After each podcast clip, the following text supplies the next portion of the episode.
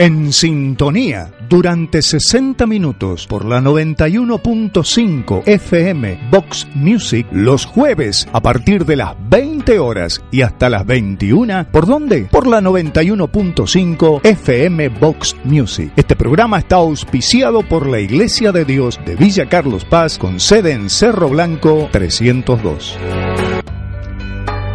Buenas, buenas. Buenas tardes, buenas noches querida Villa Carlos Paz y todo el Valle de Punilla. Buenas tardes, buenas noches, querida familia, que en este preciso momento ustedes están conectando con nosotros, nosotros estamos conectando con ustedes a través de este programa que ha sido dado en llamar En Sintonía por la 91.5 FM Box Music. Inmediatamente doy lugar para que te salude el cuerpo de trabajo, el equipo de trabajo de aquí de la mesa. Muy buenas noches, muy buenas noches a todos nuestros oyentes, familias jóvenes que nos están escuchando. A Gonzalo, hola Gonzalo, buenas noches. Luciano está aquí. Estamos esperando el equipo de trabajo. Rubencito que ya se está acercando en unos minutos. Seguramente que ya está al trote bajando de la terminal y tratando de llegar lo antes posible aquí a la sala porque él viene de su propio trabajo allí desde la ciudad de Córdoba. Así que lo estamos esperando si nos está sintonizando. Rubencito, aquí está preparada tu silla, está el lugar listo, disponible para que nos acompañes en esta noche, en este programa que ha sido dado en llamar En Sintonía. Vamos a dar lugar también para que nos salude quien nos está siempre trayendo esa buena música. Muy buenas, buenas tardes, buenas noches a la audiencia de 91.5, Orlando, a todos los chicos aquí en estudios y a los que van a ingresar en un ratito. Seguro, seguro que sí, que van a estar llegando para acompañarnos. Aquí Luciano ya está haciéndonos degustar riquísimos mates. Un día realmente maravilloso es el que Dios nos ha concedido, nos está concediendo porque no ha terminado la jornada, Mariel. Precioso día, soleado, realmente una bendición. La verdad que sí, estamos contentos, felices, porque ha sido un día espléndido, un sol radiante, un cielo limpio, una temperatura que daba gusto estar allí debajo del sol, allí disfrutando de este día. Decía una palabra del salmista. El rey David es el, que escribió los salmos y entre ellos decía, esto es maravilloso, es lo mismo que estamos diciendo en esta tarde-noche, esto es maravilloso y mis ojos lo pueden ver. Este es el día que ha hecho Dios para mí, por lo tanto, él ponía en acción su voluntad y decía, me alegraré y me deleitaré en aquel que ha creado este día. Así que gracias damos a Dios por este precioso día y damos gracias porque nos permite estar con ustedes una vez más, un jueves, disfrutando de esta sala cordial de esta emisora. Damos ya a conocer nuestras vías de comunicación entonces por Facebook en sintonía bcp.gmail.com o también lo puedes hacer a través de WhatsApp al 362 48 69 598 o una tercera opción al 48 61 18 para que puedas dejarnos tus inquietudes, sugerencias, temas que te interesen que se traten. Claro que sí, Así como te estamos dando a conocer los nombres de quienes nos están acompañando cada vez que nos acercamos a la emisora, y aquí compartimos un poquito unos mates, unas facturas que trajo Luciano, no sabes cómo pintan estas facturas.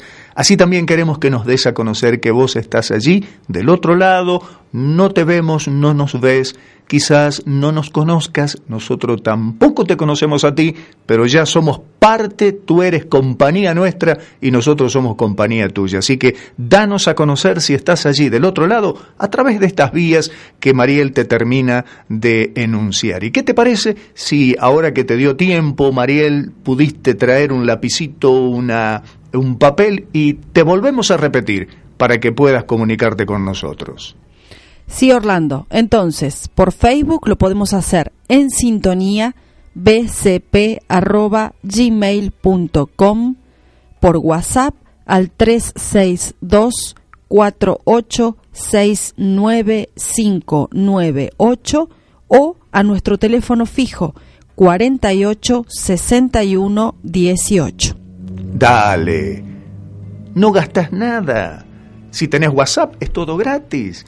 Y si tenés la aplicación TuneIn, si ya la bajaste a tu celular, nos podés sintonizar desde donde estés. Así que bajo plataforma Windows o Android, podés escucharnos allí a lo lejos, desde Formosa, desde el Chaco, desde La Quiaca, desde Ushuaia, desde donde estés. Sí, por ahí nosotros tenemos algunos amigos que están allí por Río Gallegos y que muchas veces nos han saludado porque desde aquel lugar nos estuvieron sintonizando. Así que hacenos conocer. No te imaginas cómo nosotros nos sentimos felices y gozosos sabiendo que hay alguien escuchándonos, compartiendo con nosotros. ¿Es verdad, Mariel? Así es, que nos acompañen, por supuesto que sí. Vamos a pedirle a Gonzalito que esté preparando, ya tenga en punta un tema musical. Antes te decimos, este programa está auspiciado por... Iglesia de Dios de Villa Carlos Paz. Que tiene su sede central en... Cerro Blanco 303. Muy bien, y también tenemos la posibilidad de decirte los días de actividades. Por ejemplo, los días lunes. Así es, estudios bíblicos a partir de las 19 y 30. Los días miércoles. Oración a partir de las 19 y 30 también. Días sábados. Para nuestros jóvenes a las 17 horas. Domingos. Nuestro culto, alabanza. Y bueno, eh, te invitamos también para que te hagas parte los domingos, para que podamos orar por vos. ¿Qué hora es día domingo? 10 de la mañana, 9 y 30 nos encontramos para conversar, para para estar juntos media horita y luego comenzamos nuestra reunión. Primero hablamos entre nosotros, nos damos a conocer cada una de nuestras situaciones y después abrimos nuestro corazón, nuestros oídos para escuchar qué Dios tiene para decirnos. Esto es lo bueno, esto es lo lindo. Así que Gonzalito, creo que ya lo tenés en punta, vamos con ese tema musical.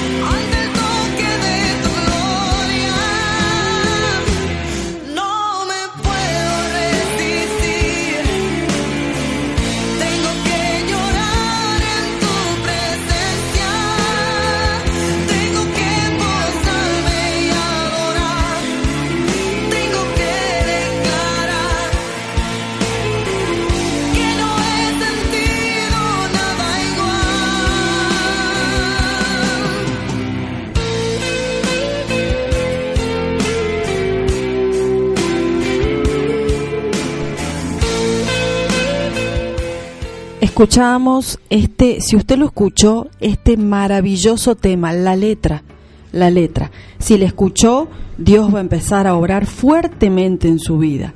El toque de tu gloria, interpretado por Isabel Valdés.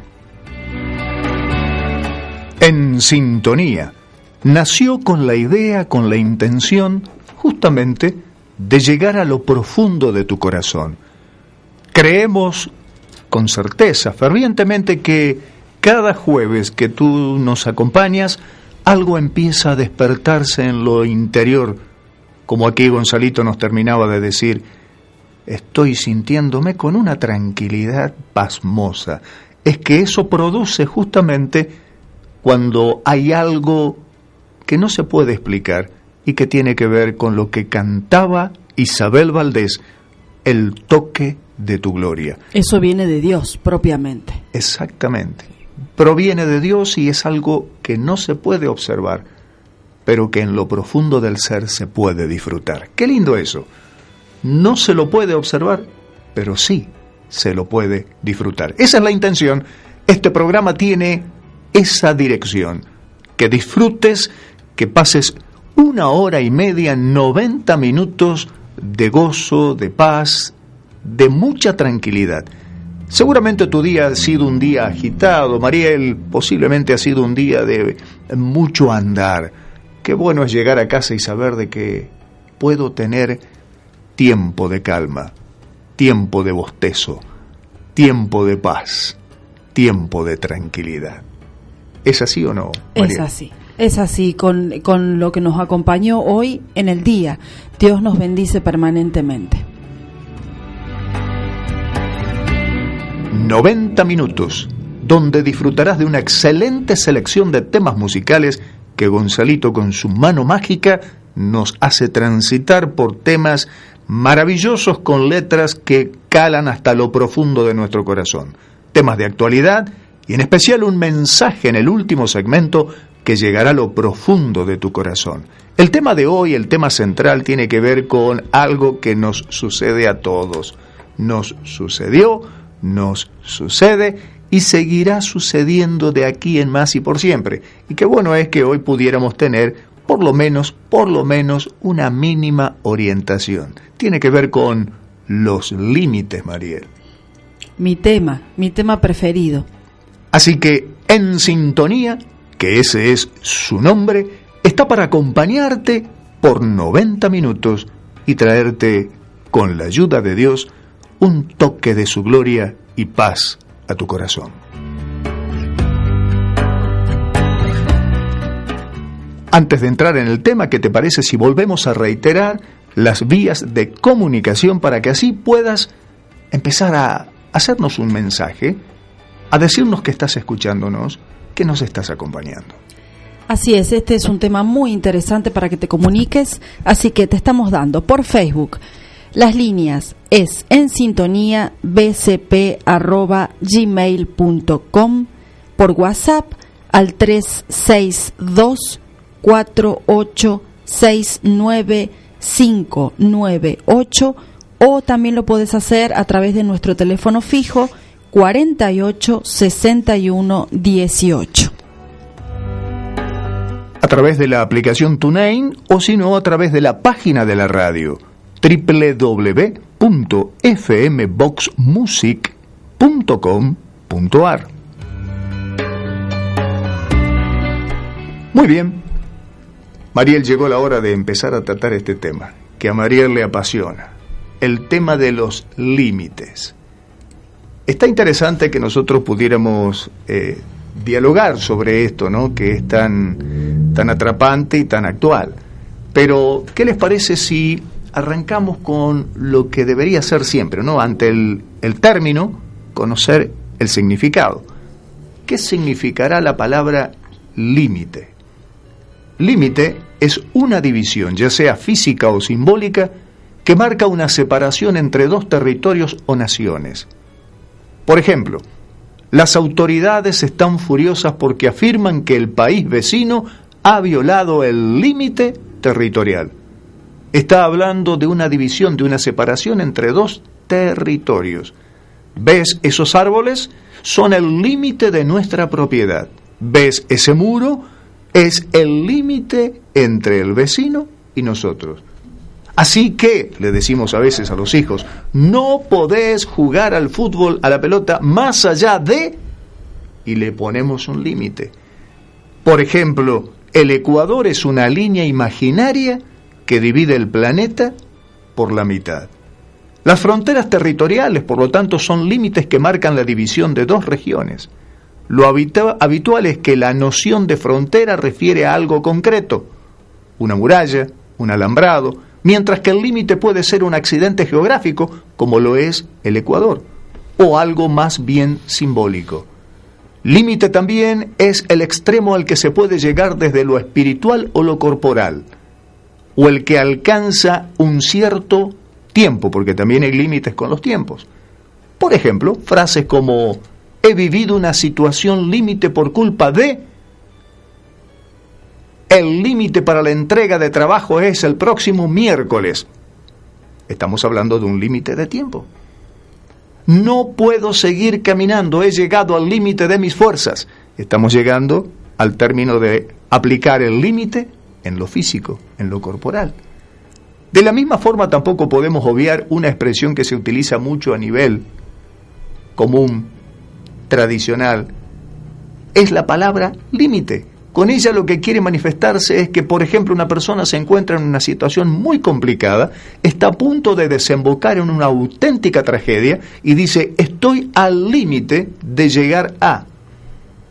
Un límite, por otra parte, puede ser una restricción o una limitación, puede hablarse de un límite legal, social o de otro tipo.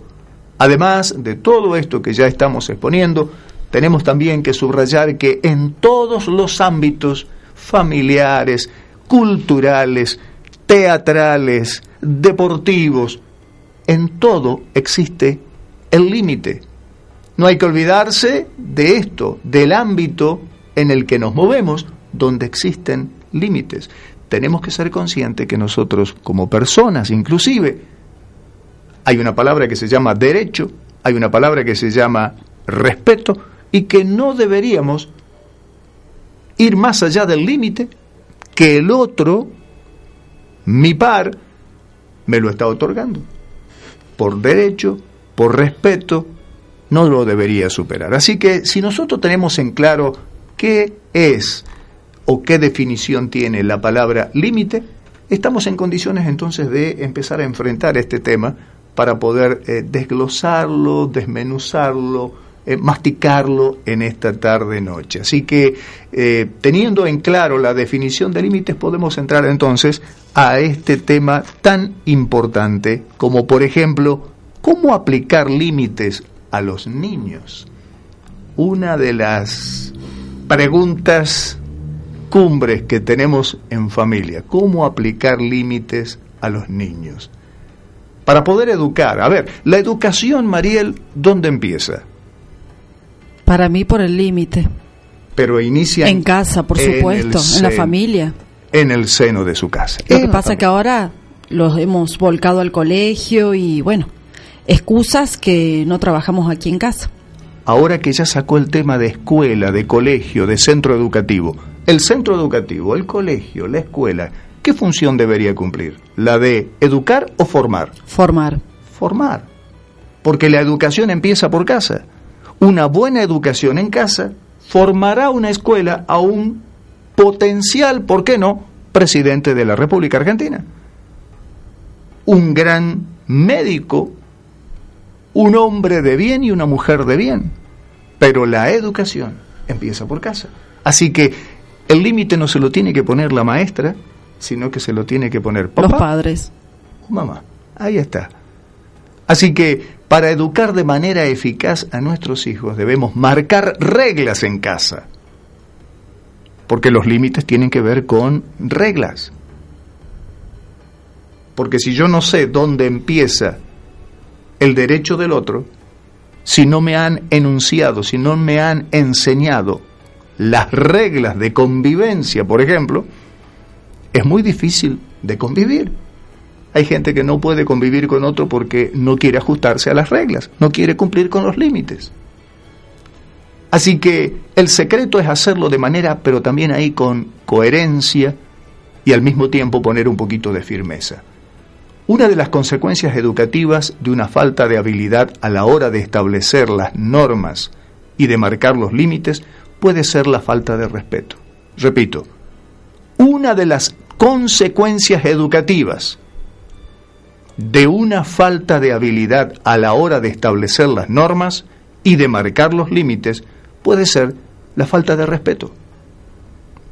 Ejemplo, hoy en día los alumnos transgreden y a veces van más allá e insultan a sus profesores.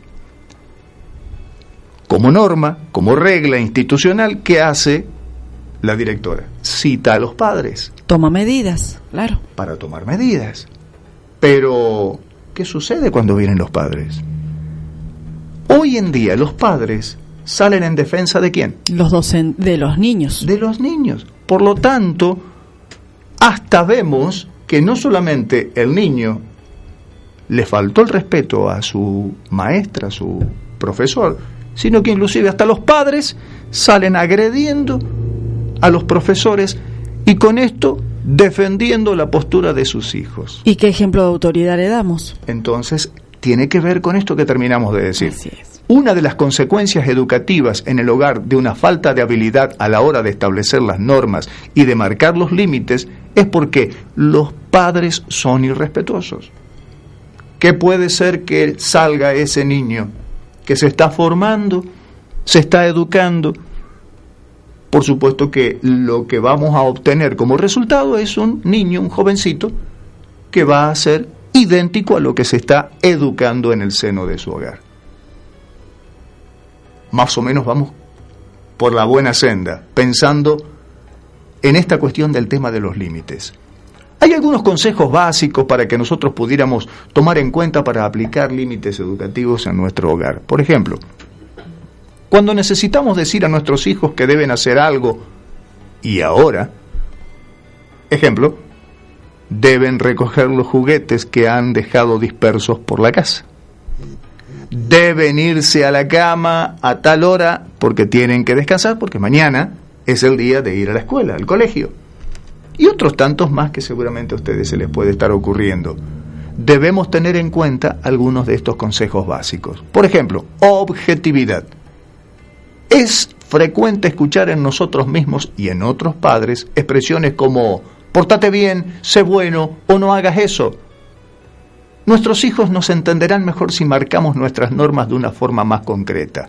Un límite bien especificado con frases cortas y órdenes precisas suele ser claro para un niño. Habla bajito en una biblioteca. Cuando viene personas mayores a la casa, saludalos Hoy ya no se saluda más a la gente. Hey, che, ¿qué tal? ¿Cómo te va? ¿Bien? ¿Todo de 10? Pero esto se observa en general. Uno eh, toma un colectivo y no se levantan para dar el asiento, por ejemplo. Algo tan sencillo que es obvio, lo tenés que hacer. No lo hacen. Hay formas, hay modos, hay métodos básicos que tienen que arrancar desde la casa debemos nosotros como padres ser objetivos con nuestros hijos y enseñarles correctamente, con objetividad, cómo deben proceder en la calle, enseñarles a saludar a los mayores, empezando por nosotros mismos, saludando a quienes tenemos alrededor. Es que somos ejemplo. A mí me asombra, me asombra cuando alguien aquí en la ciudad que no me conocen, porque somos muy nuevitos, hacemos escaso dos años que estamos aquí radicados en Carlos Paz. Pero me asombra, pero gratamente, cuando pasa una persona, y siempre son los mayores. Pasa una persona y, sin conocerme, buenas tardes, señor. Buenos días, señor. O cuando las veredas que a veces aquí son un poquito estrechas y hay algún obstáculo y viene una persona mayor, observo que no son muchos los que se hacen a un costado, esperan que pase la persona mayor y luego. Eso habla de respeto, habla de educación. Valores que no estamos diciendo, Luciano, Gonzalito y Mariel, no estamos hablando nada raro. Valores que se han perdido.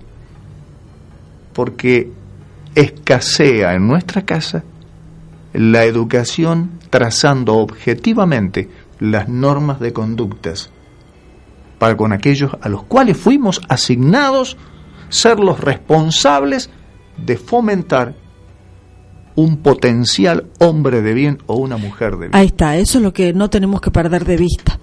Uno no educa, eh, a ver, con el pensamiento de que siempre van a quedar con cinco años, con tres años, con, tiene que educar con la mentalidad de que van a crecer como hombres, mujeres, sostén de familia o lo que fuere. Y no, a veces no, no lo registramos. Ya que Mariel saca el tema de sostén de familia, muchos de los fracasos matrimoniales hoy en día tienen que ver con historias de aquel tiempo por no haber desde la casa educado a sus hijos, haciéndoles tomar conciencia y siendo objetivos sobre el significado de lo que es el respeto del hombre a la mujer. Ese pacto, ese compromiso asumido ante la ley terrenal, pero ante la ley de Dios, de vivir junto con esa persona hasta que la muerte nos separe. Hoy en día hasta las leyes están promocionando separaciones vinculares inmediatamente y si no te gusta, tenés la opción. Así que nos encontramos inmersos en un mundo donde empieza a proliferar eh, costumbres que no condicen con las normas y las conductas y los valores reales que debería tener la convivencia entre un hombre y una mujer o en una sociedad. Firmeza, también entre otras cuestiones. Objetividad y firmeza. En cuestiones realmente importantes, cuando existe una resistencia a la obediencia, nosotros necesitamos aplicar el límite pero con firmeza. Por ejemplo, vete a tu casa o vete a tu habitación.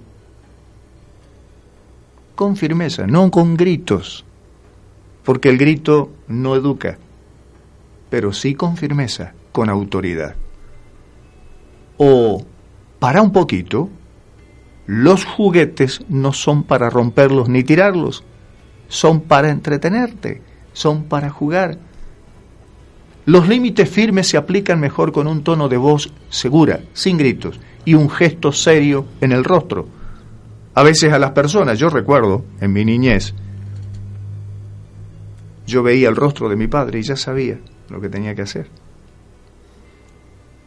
Siempre cuento, ¿no? En, en la esquina de mi casa había un pequeño baldío y ahí nos juntábamos todos los chicos a jugar al fútbol pero llegaba cierta hora y yo escuchaba no el silbato del réfere, sino un silbido que provenía de ahí, de 10, 20 metros, 50, y yo ya conocía ese silbido. Era la hora de regresar a casa. Con un silbido, con una mirada, era suficiente. Hoy en día se escriben libros y libros y libros y seguimos inmersos en la misma situación difícil. Así que con firmeza, con ejemplo, no con gritos ni con eh, ira, sino con ejemplo. El ejemplo lo tenemos que dar los mayores, ahí somos nosotros los que somos demandados a dar ese ejemplo a los chicos. Debes hacer las tareas de la escuela ahora. No, pero para que estoy con la play, para que estoy con el... Es ahora. Con firmeza. Tan solamente basta con que ustedes aprieten un botoncito y se apaga esa play o esa compu o desenchufan y se terminó. Poniendo límites con educación, sin griteríos, pero con firmeza. La firmeza está entre lo ligero y lo autoritario. Así que si nosotros no aplicamos inmediatamente podemos estar inclusive contribuyendo, fomentando una persona que estará creciendo en la desobediencia y en la falta de respeto. ¿Algo para decir, Mariel? Sí, a mí en general eh, este tema me gusta mucho y mm, yo he crecido con dos partes. Mi padre, que con una mirada o un silbido, como fue en tu caso, ya nos partía la orden, nos bajaba línea. Y mi mamá con sus gritos, entonces yo opté por las dos, por los gritos y por la mirada de vez en cuando. Pero uno tiene que ir buscando la mejor manera, la mejor opción, pero el límite es imprescindible en nuestras vidas, imprescindible. Genera mucho desorden si no. Firmeza, objetividad, claridad y también firmeza en el cumplimiento, no solamente firmeza en la orden, sino cumplir la orden que hemos dado. Por ejemplo, cuando nos piden permiso para ir a, tal lado, bueno, sí, podés eh, hacerlo, pero 12 horas, 10 de la noche, 11 de la noche, 12. Hoy con el, el celular, por ejemplo, los chicos salen, se van, cumplen con lo que le concedió el papá a la mamá, pero llegada la hora 12 del regreso empiezan con el mensaje, ¿me puedo quedar una horita más? Total me lleva, total voy con... Bueno, sí, está bien, si venís con, tenés una hora más. Empezamos a nosotros mismos a contribuir para que no tengamos firmeza en el cumplimiento de esa orden o de ese permiso o de ese mandato que habíamos dado, ese esa palabra no la estamos cumpliendo. Entonces nosotros perdemos credibilidad. Total, a mamá o a papá lo conquisto y me va a dejar una horita. Sí, Orlando, en cuanto a eso, yo creo que el límite eh, siempre debe estar, pero llegado, por ejemplo, yo tengo una hija adolescente y si bien eh, tratamos de cumplir los límites, pero ya es un límite conjuntamente con un acuerdo.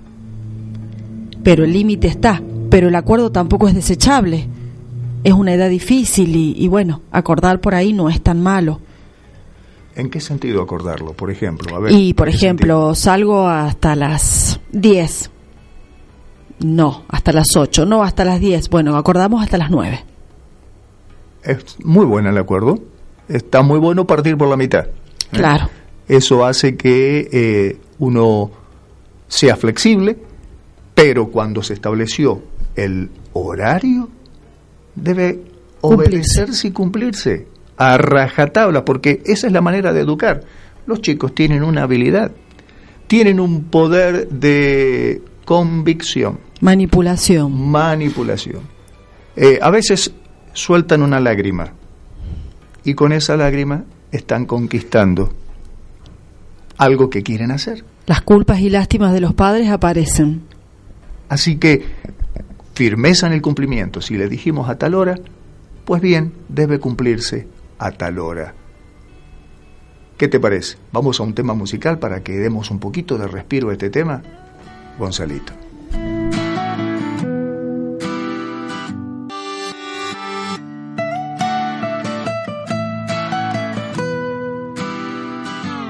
Quiero saber cuál es el motor mueve tu amor para que sea tan intenso. ¿Qué es lo que tengo que me amas tanto? Que aunque tantas veces he fallado y me has perdonado. No sé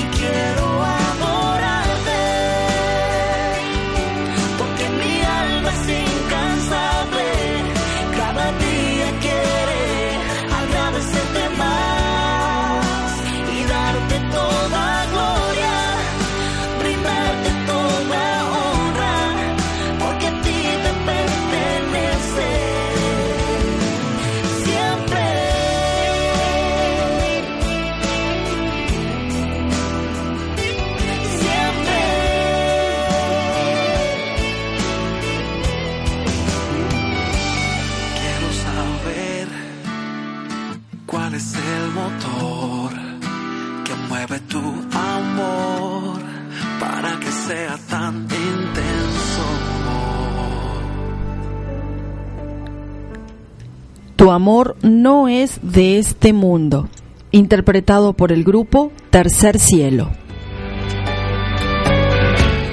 Continuando con lo que estábamos hablando en el bloque anterior, entonces, eh, algunos de los consejos que aquí nos están eh, acercando sería ser objetivos, ser firmes, guardar esa, ese compromiso, ese acuerdo que decía Mariel, firmeza en ello, no permitir que nos dobleguen el brazo. Y quiero agregarte dos más. Por ejemplo, tenemos que tener en claro qué es lo que desaprobamos. Si desaprobamos la conducta o desaprobamos al niño. Tenemos que tener en claro, y los niños lo deben también descubrir, que nuestra desaprobación está relacionada con su comportamiento y no va directamente hacia ellos. Cuando no tenemos en claro esto, pueden ocurrir cosas trágicas como por ejemplo una reprimenda en desmedida, al extremo. No debemos inclusive mostrar rechazo. Tampoco debemos, o mejor dicho, deberíamos cuidar al extremo nuestro vocabulario con ellos. Por ejemplo, no agredirlos, no ser agresivos, no tirarles su autoestima a lo más bajo, diciéndole, no servís para nada, sos malo, sos un inútil.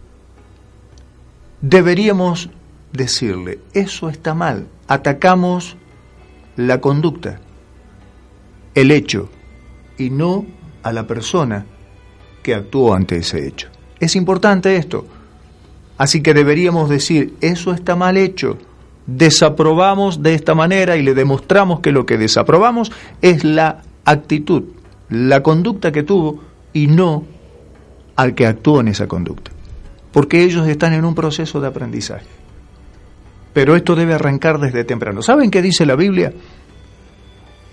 Instruye al niño. La Biblia habla de una etapa. Instruye al niño. Hoy, por ejemplo, nosotros nos encontramos con que eh, hay orientaciones que están llegando a nuestro alcance y quizás ya tenemos chicos adolescentes o jovencitos y se nos ha escapado la niñez y no hemos adoptado estas instrucciones. Así que se nos va a complicar un poquito, les quiero llevar la noticia de verdad. No quiero decirles, sí, empiecen ahora que todo va a ser fácil. No, no, no. Pero sí se van a encontrar con inconvenientes. Pero si nosotros empezamos a aplicarlo con la ayuda de Dios, aunque nos cueste un poquito más que antes, lo debemos hacer. No bajar los brazos, ni creer que ya hemos sido vencidos por esta situación y dejar de que ellos hagan lo que quieran, lo que se les antoje, según lo que les parece. ¿Por qué? Porque estamos siendo cómplices de una persona que va a salir con actitudes totalmente torcidas y así se va a desenvolver en la vida. Controlar nosotros nuestras propias emociones. Por ejemplo, hay investigaciones que señalan que cuando los padres están muy enojados, atención a esto, cuando los padres están muy enojados castigan más seriamente y son más propensos a ser verbalmente abusivos físicamente con una, un castigo no solo verbal, espiritual, emocional, sino también a veces físico. Así que ojo cuando nosotros estamos en la situación límite también. Cuando nosotros estamos enojados, por favor, tengamos presente esto. Sí, María. Así es, a mí me, me tocó y lo he vivido con mi hija, situaciones en las cuales yo estaba nerviosa, eh, un mal día y no era para aplicarle un, un castigo físico, pero así fue, no solamente verbal, sino físico. Y está muy bien lo que vos estás diciendo, porque a través de los años, cuando uno eh, hoy lo cuento y, y, me veo, eh, no, no, la verdad que no, no me sumó para nada. Entonces, el consejo sería, controlemos nosotros los estados emocionales por los cuales estamos en ese momento atravesando. Ojo, padres, no es el momento ideal. ¿Qué deberíamos hacer? esperar que bajemos un poquito nuestro estado de ánimo, estar en calma, contar como se dice comúnmente hasta 10 y si es posible hasta 20 y si es posible hasta 100 y luego sí reaccionar. Esto también se da en las relaciones de matrimonio. Cuando una de las partes está muy efusiva, la otra parte debe tomar distancia, silencio, debe contribuir y no destruir esa conversación que a veces va más allá de lo que es un simple diálogo. Así que tenemos que tener mucho cuidado de nuestros estados. Si hay una discusión bastante severa entre los mayores, una de las partes debe ser lo prudentemente posible de actuar diciendo es momento de callar. La Biblia dice, hay tiempo de hablar y hay tiempo de callar. No siempre es todo hablar, tampoco por supuesto no siempre es todo callar. Pero Dios nos está hablando, enseñando, instruyendo para que nosotros tengamos una calidad de vida mucho mejor de la que hasta aquí habíamos alcanzado. Así que con respecto a la educación de los niños, hemos dado algunos de los eh, parámetros, algunos de los puntos básicos que se deberían tener en cuenta para que eh, pudiéramos mejorar nuestra relación inclusive con los niños. Eh, ¿A qué edad se puede delinear los límites? ¿Qué les parece a ustedes? ¿A qué edad? Desde muy pequeños. No, no, no. No sé, un año, dos años. Aparentemente, por los investigadores, los estudiosos, los conocedores del tema, más o menos, si bien es cierto que al niño hay que empezar a educarlo desde su venida al mundo, pero debe ir teniendo una mayor firmeza a partir de los dos años aproximadamente, porque son los tiempos donde los niños captan con mayor fluidez, facilidad las enseñanzas. Ahora, eh, creo que ya lo habíamos citado, ¿no? Estuvimos en una charla hace muy poquito donde un profesional nos contaba, nos orientaba que a los niños desde el año cero hasta los cinco años es el momento donde hay que educarlos en obediencia. En obediencia. Porque es ahí donde ellos aprenden a ser obedientes y conocen los límites. Por ejemplo, si el niño va y quiere, decía el profesional, poner los dedos en el enchufe, nosotros simplemente lo que tenemos que decirle es no no tenemos que entrar en una explicación, porque la explicación se la vamos a dar recién allá por los 12 o 13 años, cuando tiene uso de razón. Porque el niño de dos años no va a entender que puede pasar una descarga eléctrica a 200 kilovatios y puede hasta producirle la muerte.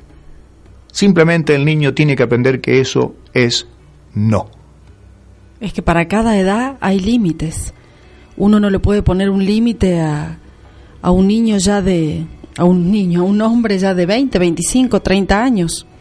Eh, ya es distinto, es distinto los acuerdos, es distinta la comunicación, entonces si no le bajamos línea o no le pusimos un orden o no le dimos límites a la edad que necesitaba y se nos escapan muchas, muchas cosas. Exacto.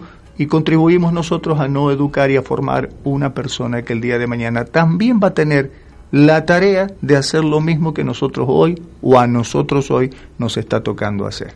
Así que mucho de lo que ellos puedan aplicar para con su familia nueva que van a eh, formar va a depender de cómo nosotros hemos educado sus conductas, sus formas de vivir.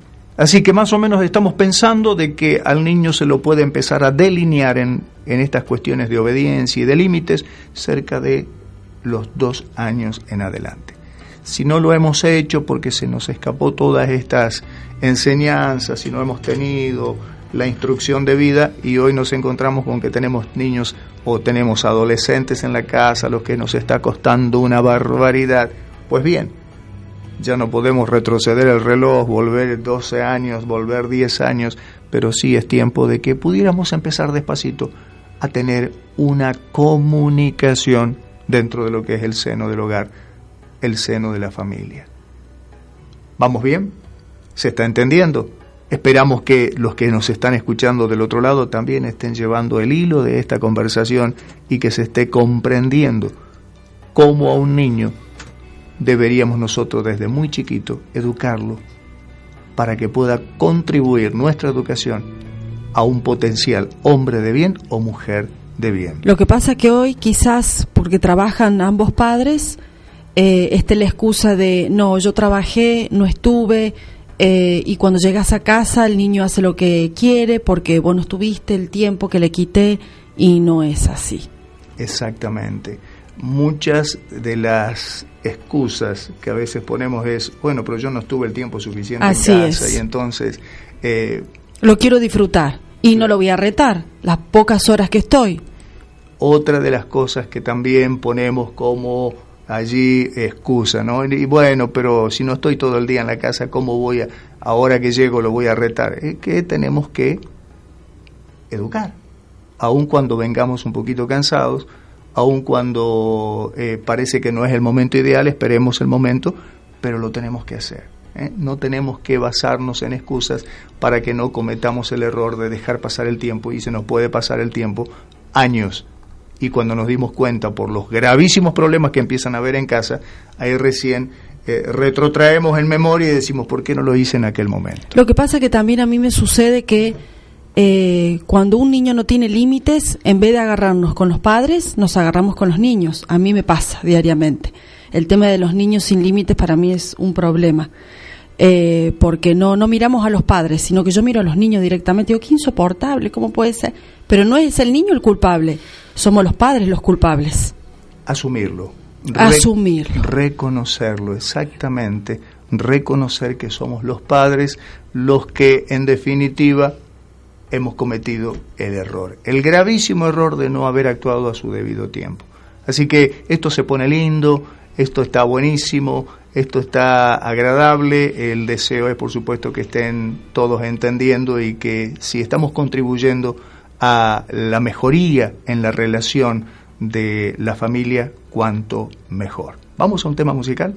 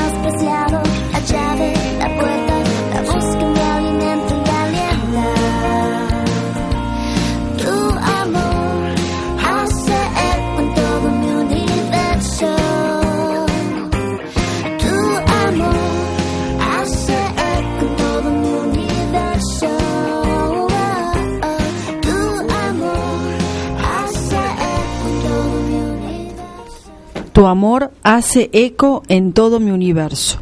Interpretado por el grupo Rojo. Y damos la bienvenida al otro integrante del grupo de Hola, trabajo. Hola, muy buenas noches, querida familia, muy buenas noches. Y quien le habla es Rubén Almirón. Buenas noches, Orlando, Mariel, Gonzalito, el Luciano, a todo el gran equipo de trabajo, como todos los días jueves. Llegamos, llegamos más allá de eh, por ahí el amontonamiento de gente en las terminales, porque se viene un feriado largo, eh, mucha gente. Pero bueno, estamos aquí para hacerle compañía eh, con todos ustedes. Quiero aprovechar eh, un minutito, Orlando, para mandar saludos. Saludos a Claudia, que nos está escuchando desde el Chaco. Besos, Claudia. Esperamos pronto tenerte por aquí. A Juan Carlos y a María, de pertenecientes a nuestra iglesia. Qué lindo es saber que están ahí escuchándonos y que Claudia desde lejos, casi mil kilómetros, está sintonizándonos. Y también Juan Carlos aquí cerquita por Alem y cerca y frente a la estafeta postal. Por allí está su domicilio y está compartiendo este programa. Felicidades a todos ellos y a todos los que nos están escuchando y que no nos están haciendo conocer que están allí. Seguimos con este tema interesante, Mariel. Rubén, Gonzalito, también llegó Marcela, aquí vino a contribuir con una bolsita con unos criollitos. Eh, bueno, eh, Rubencito, lamentamos mucho esta tardanza tuya. Ya no quedó nada. De aquí de la... Estuve viendo que solamente está quedando ahí unos papelitos arriba de la mesa. eh, Lucianito se, ahí parece que anduvo metiendo las manitos, ¿no? Por acá, pero bueno, eh, llegamos. Vamos, vamos a recordar un poquito nuestras vías de comunicación, Orlando. Sí. ¿Sí?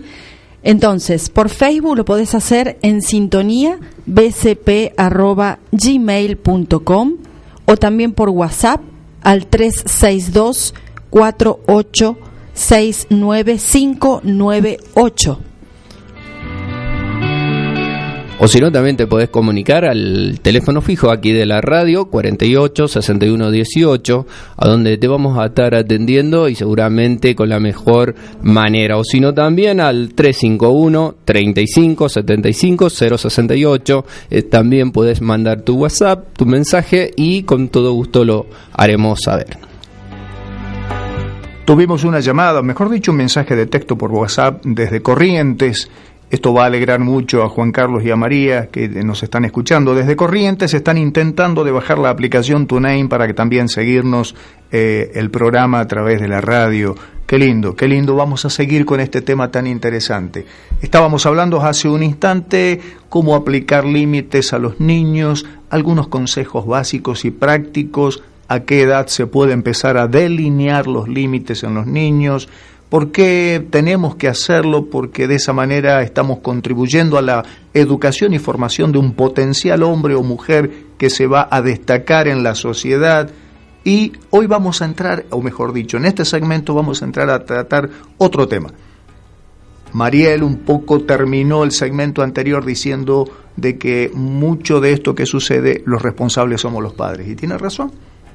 Errores de padres permisivos es otro de los condimentos que traemos a la mesa, la permisividad. Padres que permiten en extremo. Vamos a ver algunas cositas interesantes. Eh, muchas veces se habla de las consecuencias negativas que tiene el usar un estilo educativo autoritario demasiado exigente con los hijos. Es lo común que se habla.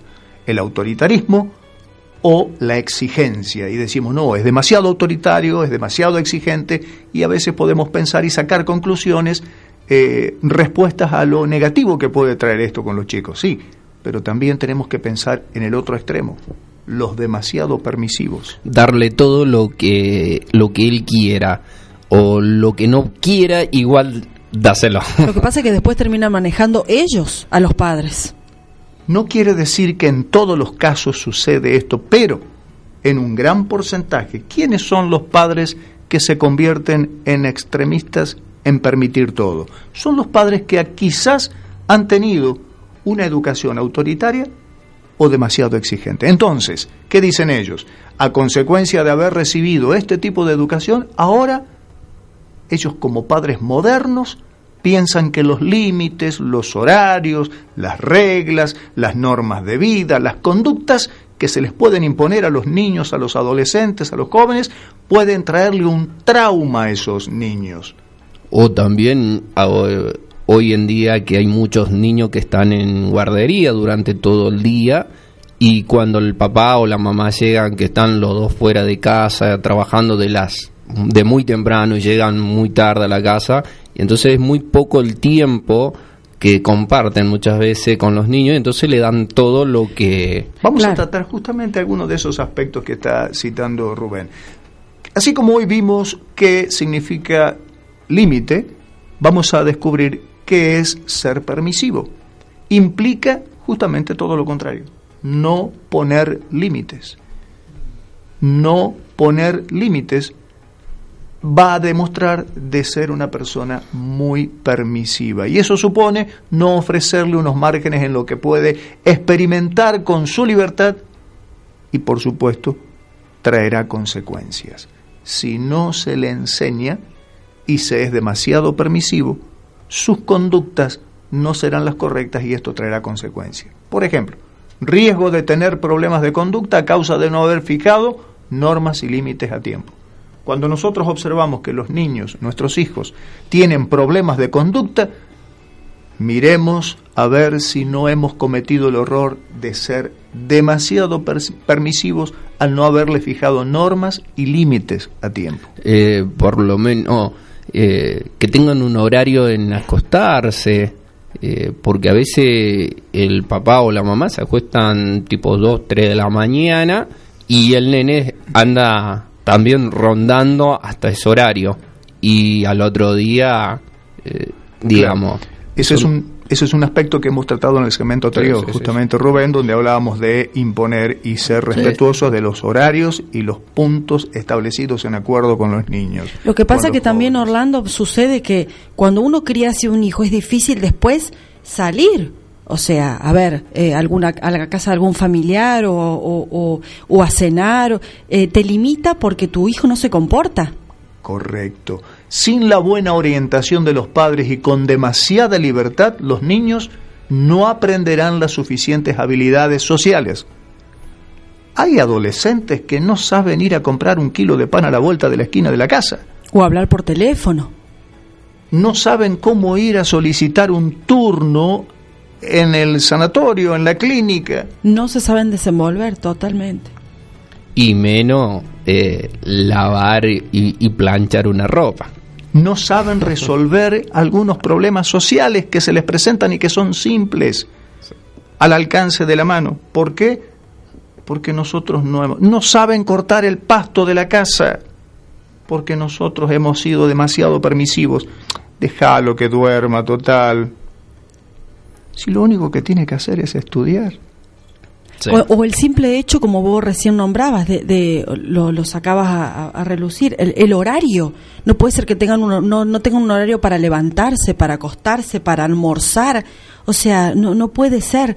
La vida es un horario. Uno no entra a trabajar eh, a las 12 del mediodía, suponete cuando el horario es a las 8 de la mañana. O sea, la vida es un constante límite y tiene normas y tiene reglas y tienen que ajustarse a ellas. Sí, así es. Somos nosotros los que podemos perjudicar a ese niño que está en crecimiento al no fomentar en ellos habilidades para que, responsabilidad.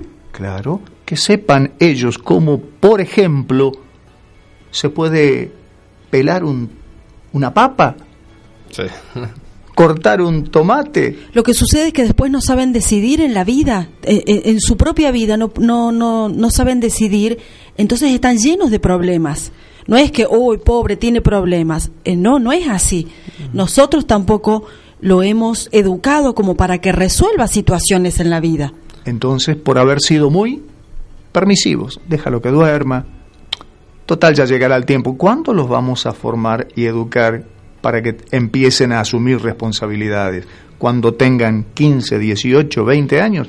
Hay, hay, hay jóvenes, escúchenme, hay jóvenes, o mejor dicho, hay adolescentes, vamos a ir un poquito más abajo. Sí, sí, sí. Hay adolescentes de 30, 35 años Así es.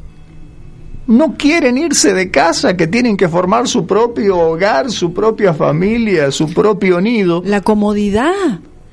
No quieren ser responsables, no quieren sa- no no quieren responsabilidad de, de- de absolutamente de nada, no lo pueden asumir. No Sí. s- No quieren eh, salir a, a buscar un trabajo digno porque tienen todo en la Viven de sus padres, claro. Eh, y entonces ahí a donde nos damos cuenta que eh, algo falló de entrada, ¿no? Y esto que se entienda, familia que nos están escuchando, nosotros simplemente de aquí le estamos dando un pantallazo de lo que es la vida, ¿no? Porque por ahí, eh, a ver, que se entienda esto, que no queremos meternos en su casa a darle orden, sino simplemente de ayudarle a que usted tenga una familia eh, correcta el día de mañana. ¿no? Pero ojo, a veces trabajan y ni siquiera aportan tampoco en, el- en la casa, o sea que hay mucha tela Sí. en todo esto. Inclusive los niños pueden llegar a tener, o los jovencitos pueden llegar, o las personas pueden llegar a tener problemas de autoestima e inseguridad. A un jovencito que no le enseñamos cómo tiene que ir, por ejemplo, a hacer un mandado. Ese niño después, ese joven no quiere salir de la casa, está inseguro. ¿Saben lo que hacen?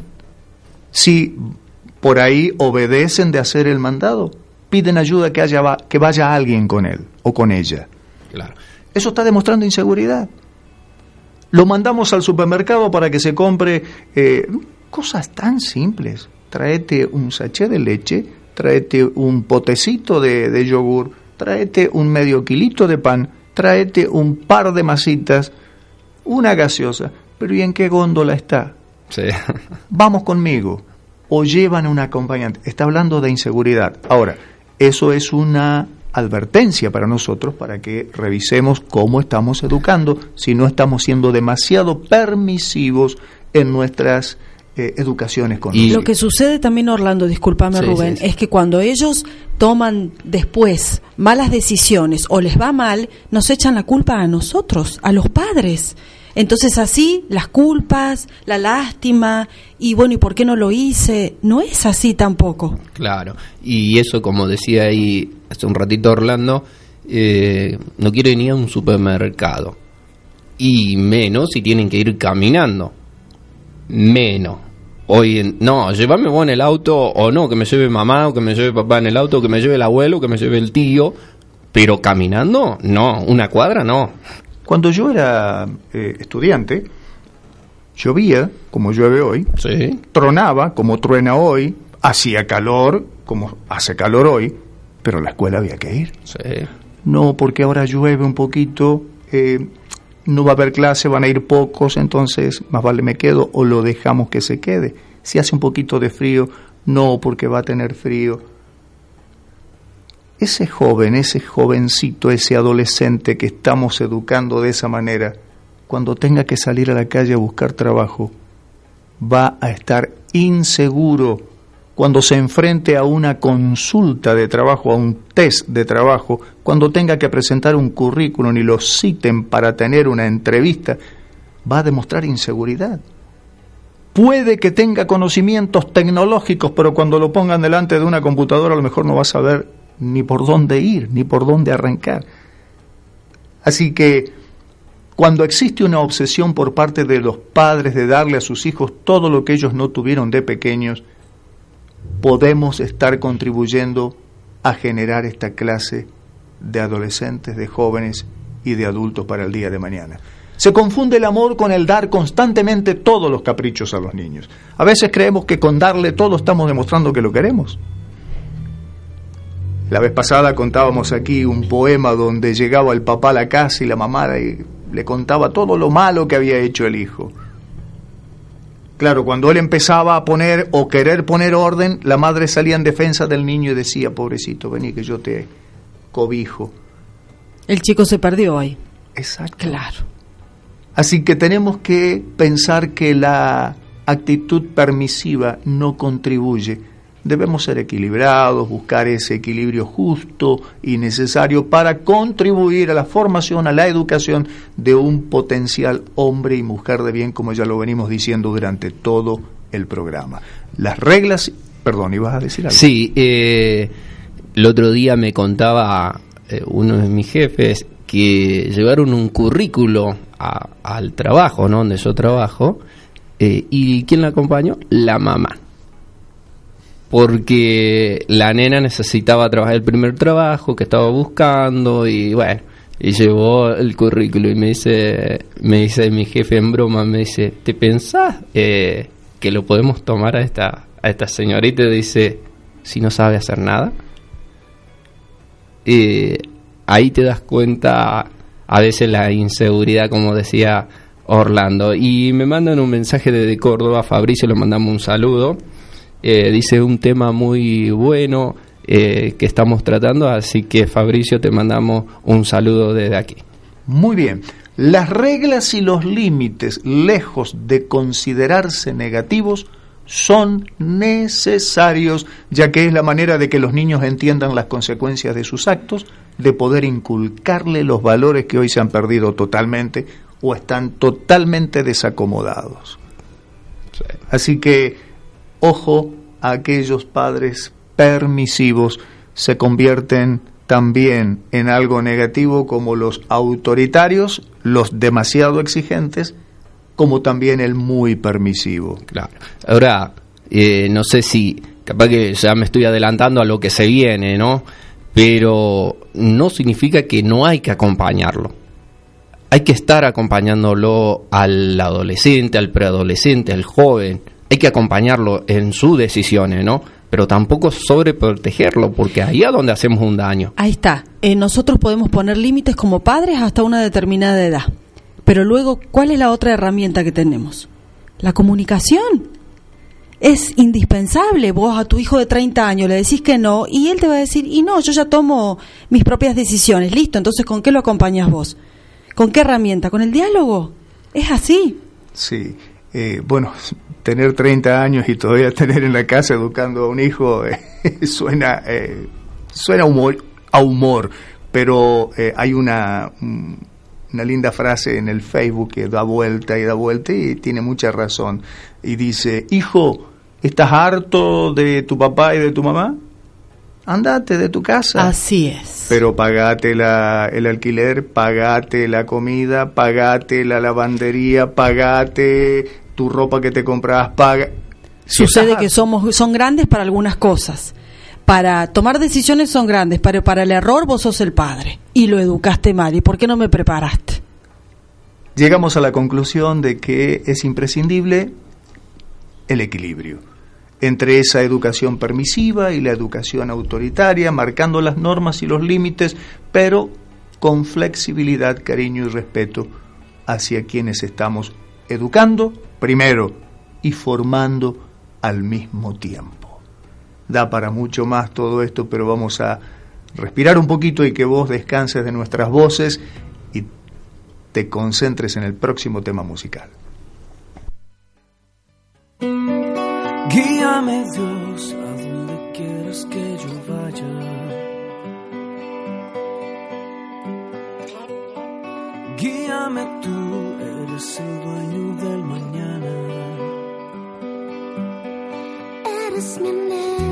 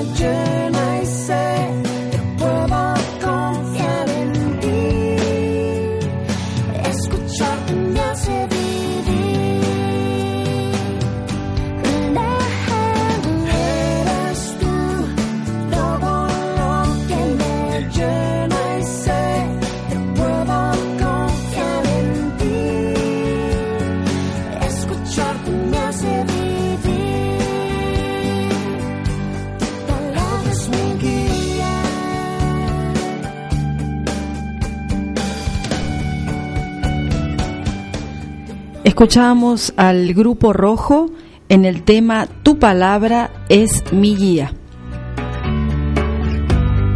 Tenemos un tiempito para mandar saludos. Pedro, Miriam, saludos desde aquí. Los hemos extrañado hoy. Miriam se tomó el día. Para el próximo jueves la tenemos. Y a Francisco, a Francisco un saludo muy grande. Francisco, gracias por escucharnos. Le mandamos un saludo también a Flor que nos está escuchando y dice que es un tema actualizado de hoy lo que estamos tratando, que es un muy lindo tema para seguir hablando.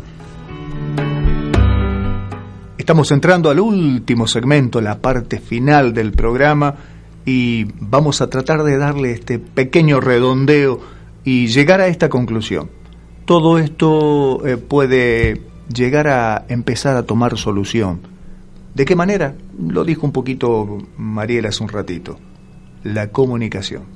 La comunicación familiar es uno de los principales aspectos que marcan la salud que la familia puede tener. Por tal motivo es que nosotros desde este lugar siempre vamos a estar incentivando a que todo tema, todo tema es importante. No hay tema que no sea importante en la familia. Todo tema es importante para hablarlo en familia y no deberían faltar esas conversaciones familiares dentro de nuestro ámbito. Se mejorarían muchísimas cosas. La comunicación sana, Orlando. Así es, así es. Tenemos que tratar todos los temas habidos y por haber. Nuestros hijos se tienen que enterar de lo que significa la vida desde la casa. Se tienen que educar desde la casa. Tienen que salir eh, formados, educados desde la casa. Tienen que salir respetuosos desde la casa. Tienen que ser personas que eh, al ver a una persona mayor le den el lugar, como decía Mariel, rescatar los valores básicos y esenciales de todo ser humano. Eh, acá me llega un mensaje y dice 416 que él se crió que sin su papá igual es una buena persona. Muy bien, ahí su mamá seguramente o parte del entorno familiar ha contribuido a dar los valores correctos para que pudiera criarse como una buena persona. Qué bueno es saber que hay personas que ante la ausencia de alguno de los componentes de la familia, sin embargo, han tenido una buena educación. Eso es bueno porque em, eh, en algunas familias los padres se tiran unos a otros. Eh, este, sí, yo lo reprendo y, vos no te metes. O bueno, lo importante es que uno lo reprenda y el otro respete esa reprenda. Eh, Mariel misma dijo hoy hace un casi al principio del programa el acuerdo, la importancia del acuerdo si se ha dado una orden por parte de uno de los componentes mayores dentro de la familia, papá o mamá, la otra parte debe respetar ese mandato que ha dado papá o mamá. El acuerdo trae poder y cuanto más cuando se trata de educar y llevar por la buena senda, el buen camino a ese jovencito. La palabra ya lo citamos, dice, instruye al niño en su camino. el mandamiento, la palabra es para papá y para mamá, no para uno solo para los dos. En el caso de este joven que nos ha escrito, bueno, evidentemente mamá ha tomado las cartas del asunto y ha contribuido al bienestar de este joven. La palabra misma nos enseña. A ver, Pablo, escribiéndole en una carta a, Timoteo, él le dijo, porque yo sé bien que tu fe no es una fe fingida. ¿Y por qué estaba seguro Pablo de que Timoteo tenía una fe segura? Porque dice luego, porque yo sé quién te educó, tu mamá y tu abuela. Timoteo era hijo de madre judía y de padre griego. Sin embargo, esto no condicionó la educación, en este caso cristiana, de aquel jovencito, que después se convirtió en un pastor. ¿Y qué pastor, Timoteo? Pastoreó una de las iglesias más grandes que existía en Asia en aquel momento, que era la iglesia de Éfeso, y era muy jovencito. ¿Dónde arrancó toda esta formación correcta de Timoteo? Desde la casa. En este caso particularmente tuvo injerencia la educación de su mamá y de su abuela. Así que la comunicación familiar traerá sanidad, buena salud a la familia. Ahora, quiero ir a la última partecita para cerrar este, este programa que la verdad yo me he sentido muy cómodo, muy, muy bien, se nos fue de las manos, pero el deseo, así como hemos tratado de llevarle claridad, el deseo es que haya llegado con claridad a los oídos y a los corazones de ustedes. En una carta que escribe justamente Pablo allí a una iglesia, a la, iglesia de Corintio, dice allí por el capítulo 10, el verso 23. Todo me está permitido, pero no todo es provechoso. Todo me está permitido, pero no todo edifica. Muy bien. La vida cristiana no es una vida impositiva, no es algo que se debe imponer autoritariamente. Dios es un caballero y respeta lo que Él ha dado, el libre albedrío, la voluntad de cada persona. Dios es un caballero cuando nos llama y nos deja nuestra propia decisión el hecho de abrirle o no nuestro corazón. Aunque para ser sincero nosotros debemos establecer que la mejor decisión que todo ser humano, que toda persona puede tomar es justamente abriéndole su corazón para que Dios pueda trabajar en él. Una de las preguntas más frecuentes cuando iniciamos esta carrera cristiana es, ¿será que lo que estoy haciendo está bien? Cuando nosotros empezamos nuestra carrera cristiana, tenemos por supuesto muchas dudas, incertidumbres. ¿Será que lo que estoy haciendo? Porque venimos siempre con una carga de enseñanza desde lo que consideramos fuera del ámbito de la iglesia y cuando ahora me encuentro con esta, este nuevo camino, la pregunta es ineludible. ¿Será que lo que voy a hacer ahora está bien? Quienes nos toca eh, llevar esta preciosa tarea de enseñar la palabra de Dios, decimos o ilustramos de esta manera. A ver, si lo que estoy por hacer, yo quiero saber si está bien o está mal. ¿Saben cuál sería el método adecuado? Traerlo a aquel que nos ha permitido justamente entrar en esta buena relación ahora con Dios llamado Jesucristo y nos dice o decimos, ¿será que Cristo haría esto que estoy por hacer? ¿Cómo actuaría Jesús ante lo que estoy por hacer, ante lo que estoy por emprender? ¿Será que lo que yo en este instante tengo dudas para hacerlo está bien o está mal? La claridad para saber si está bien o está mal es ponerlo a Jesús en el camino y decir, ¿Jesús lo haría? Jesús lo haría y si nosotros encontramos respuesta, pues bien, deberíamos hacer lo que Jesús haría. Él nos hizo libres de todo aquello que nos tuvo eh, zarandeando por la vida y que nosotros conocemos hoy como el pecado. Pero vino Cristo y nos hizo libres. Traemos una carga de historias de vida en la cual nosotros hoy nos encontramos caminando en un camino totalmente distinto, diferente, que no que de pronto en este caminar por el camino de Dios no aparezcan aquellas cosas que en algún momento las hicimos como queriendo interponerse para torcernos el brazo, para repetir esas historias. Así es. Como decía Orlando, eh, a veces cuando nosotros empezamos el camino eh, de Dios y, empezamos a conocer las cosas de Dios, eh, no significa que todo nos va a ir color de rosa. Siempre va a haber, porque somos seres humanos y vivimos en esta tierra, y siempre va a haber problemas, pero la diferencia es que lo miramos diferente, lo, lo enfrentamos diferente al problema y, y siempre salimos adelante, ¿no? Sí, no es fácil, pero el escudo es otro. Así y, es. Y si tenemos problemas con los hijos, eh, lo miramos de una manera diferente y, y tratamos de, de, ponerlo a nuestros hijos en las manos de Dios y, poder sentarnos en la mesa y hablarlo como un papá coherente, con un papá eh, con una sabiduría diferente, enfocarle diferente a un niño, a un adolescente, a un joven, porque los papás conocieron a Cristo. Estamos hablando de educación, de formación y cuanto más, como decía Mariel, hoy ya lo tenemos a Cristo y sabemos cuál es el camino correcto, acudiendo a su palabra para tener la instrucción, la orientación adecuada. Decía recién cuando se leía este versículo, todo me es lícito, todo me está permitido, todo está al alcance de la mano. Cristo no nos ha venido a imponer reglas o normas para seguir, simplemente lo que está haciendo es dándonos a conocer e invitándonos para que nosotros sigamos estas normas, estas reglas entre las cuales hay límites, límites de conductas, límites de respeto para con los demás, Así que nos ha dotado de ese libre albedrío para poder elegir qué es lo que queremos. Nosotros hoy tenemos que pensar que contamos con una ayuda que antes no tenía, no teníamos.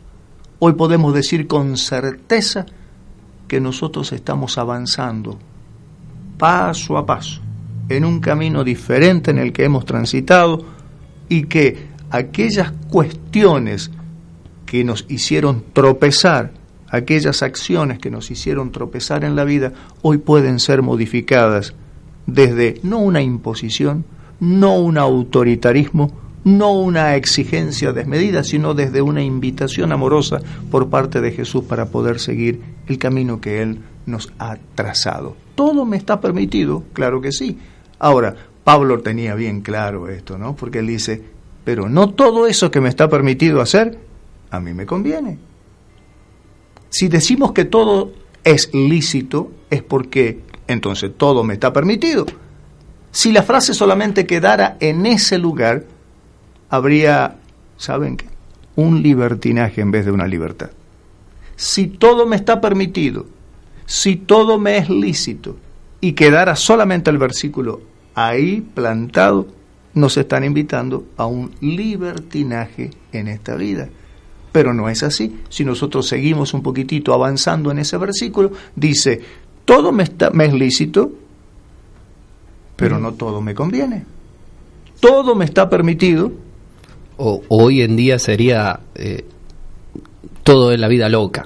Exacto. Pero yo no me dejaré dominar de ninguna de estas cosas, dice Pablo. Qué importante es esto. Ahora, sin Dios, ¿podemos tomar dominio de estas cosas que todas nos están permitidas? Bajo ningún punto de vista. Ya lo hemos probado en la vida. Ninguno de los que estamos aquí nacimos en una cuna cristiana. No provenimos de una familia que nos haya inculcado el buen camino que hoy conocemos a través del cristianismo veraz, el de la Biblia. Así que sabemos nosotros qué significa no haber estado en este camino. Así es, y, y lo que estamos hoy en este momento aquí sentado, eh, vinimos con una infancia por ahí bastante dura, ¿no?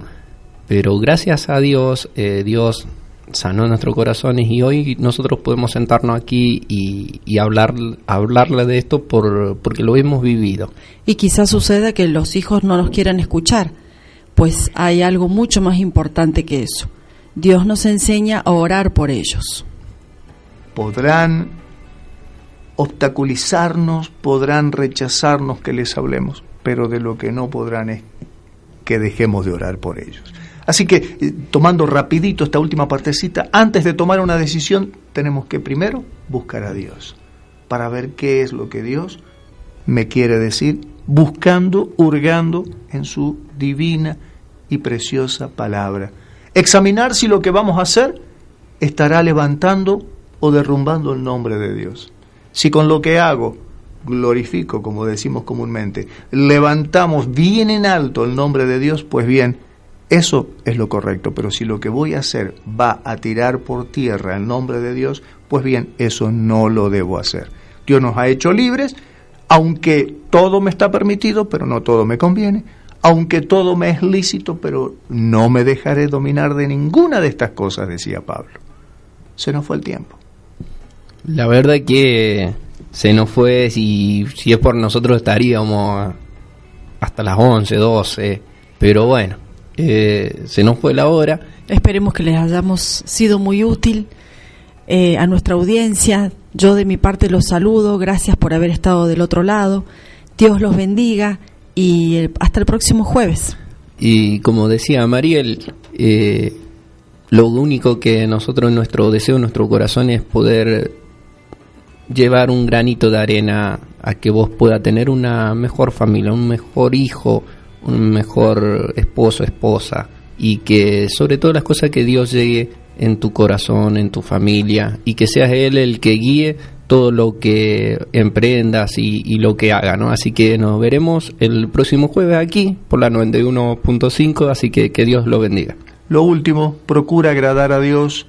Él te ayudará para que tú puedas instruir a tus hijos y tus hijos te agradarán a ti. Dios te bendiga. Hasta el próximo jueves. Si pudiera contar tus bondades, los números se acabarían, los libros no abastecerían.